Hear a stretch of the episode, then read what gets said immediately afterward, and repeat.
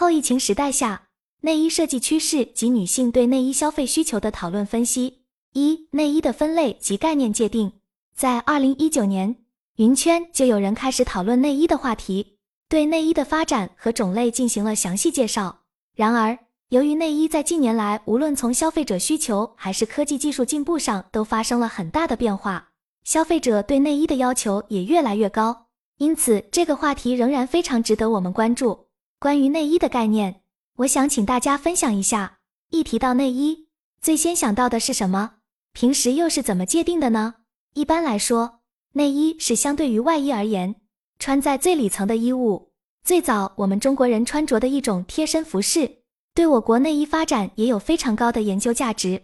有人可能会把女性穿着的文胸看作内衣的代表，但是内衣实际上包含了很多种类，比如泳衣、袜子等。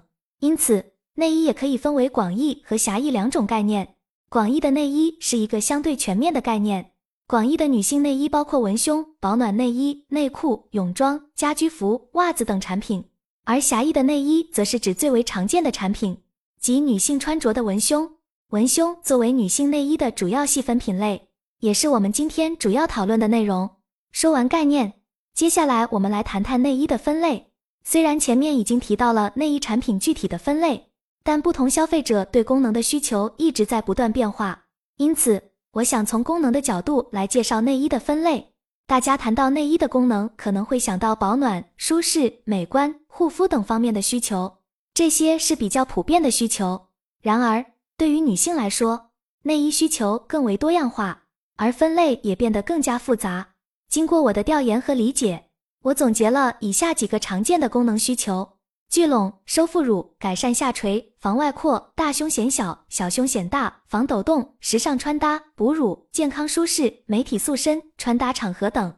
因此，根据这些功能需求，我们可以对内衣产品进行更加细致的分类，例如。一些基本的功能需求可以使用常规文胸，需要运动时穿着的可以选择运动文胸，需要美体塑形的可以使用塑身衣，喜欢穿着舒适的可以选择无痕内衣，在哺乳期穿戴的则需要使用哺乳文胸，场合穿搭需要的则可以选择泳衣等等。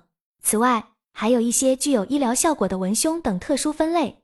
二、多元化的女性内衣需求，我想问一下女性同胞们。你们现在穿的是有钢圈还是无钢圈的文胸，或者两种都穿过吗？对他们的穿着感受有哪些呢？现在越来越多的人开始注重身体的舒适感，像 UBRAS 和蕉内这样的品牌正在推出越来越多的无痕内衣产品，许多传统的内衣品牌也都在推出无钢圈的文胸，甚至有些人已经开始使用乳贴代替文胸了。那么现在有没有一种合适的材料可以代替钢圈？舒适的同时满足功能呢？下图是爱慕的内衣解决方法。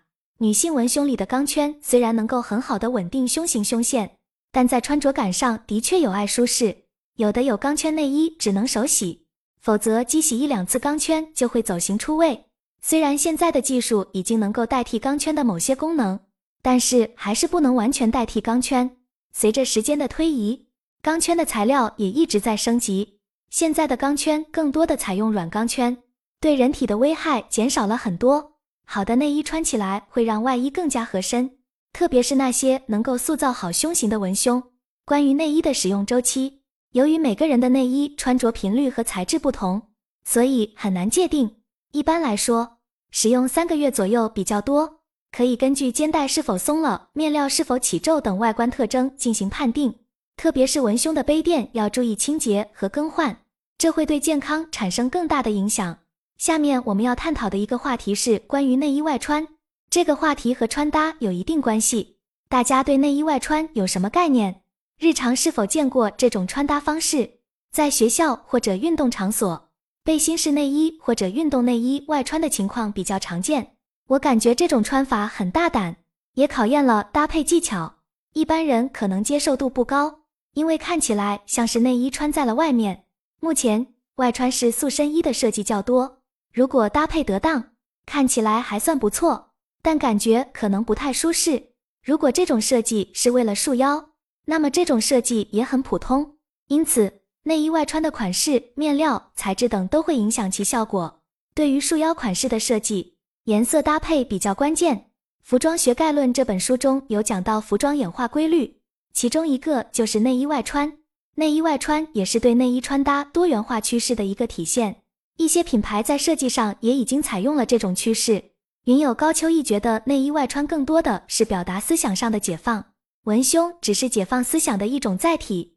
穿衣自由的范围越来越广，衬衫以前是内穿的，现在已经变成了外穿。我记得以前女性穿男装时也是这样的，现在内衣外穿也是这个趋势的一部分。三、内衣设计大赛及作品赏析。一、有关内衣设计的大赛盘点和设计趋势分析。你们是否听说过内衣设计比赛呢？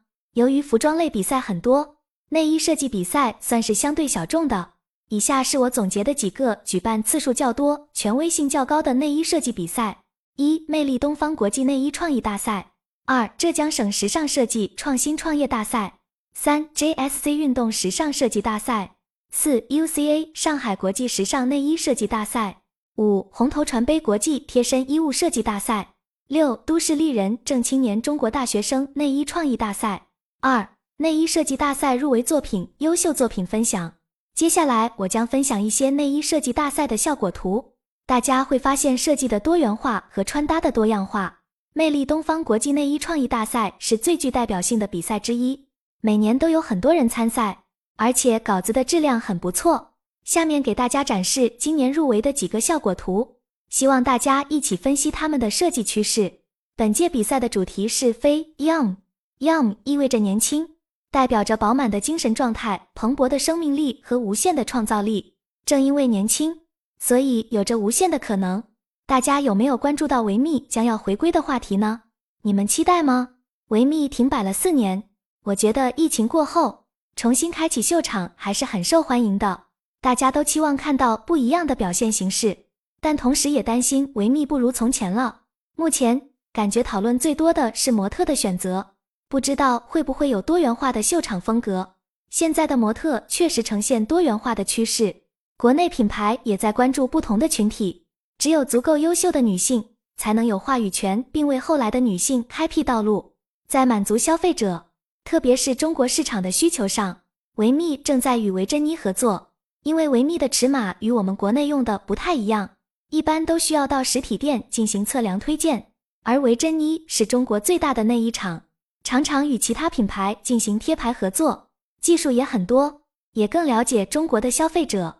我认为这种合作也是为了迎合我们国内的需求，打开市场。维密官网上有一些设计是由维珍妮设计师完成的。现在大多数人对于身材的审美观念都受到了维密早期的影响，因为维密秀曾经定义了审美标准，包括身材胖瘦、高矮等方面，因此也导致了现在的审美趋势。当代女性变得越来越独立，也因此更加关注自己的需求，对产品的要求也会更高，这就会影响未来的设计方向，需要更加考虑不同群体的需求。目前很多品牌在产品细分化上都做得很好，而内衣行业的发展趋势也很好。秀场会对国内品牌产生影响，带来新的消费趋势吗？我认为有以下几种趋势值得关注：一、对品牌赋能商业价值提升。二对品牌理念的宣传，三消费者需求转变，四国内品牌冲击，五设计流行趋势。目前比较流行的趋势是反焦虑，很多博主都做出了贡献，我们期待更多。文胸起源于国外，而国内内衣品牌受到维密的影响，因此应该也会有所变化，并通过更多的营销手段来吸引更多人关注内衣。正是内衣，我们应该保持好心态。追求健康的生活状态，注重舒适性和舒展性，这将是未来服装理念的方向。